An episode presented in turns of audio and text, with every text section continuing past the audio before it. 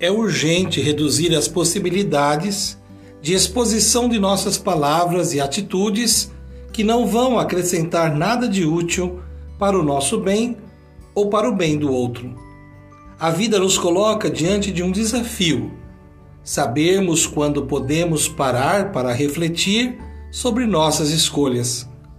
É importante sentirmos o momento de reduzirmos palavras desnecessárias, recuperarmos energia para cuidarmos do corpo e da mente, repensarmos as metas em vista do futuro, recomeçarmos sempre que necessário para escolhermos novos caminhos.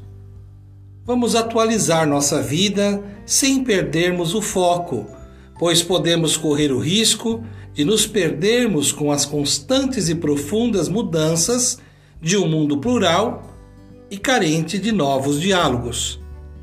Cultivando a cultura de paz, um grande abraço.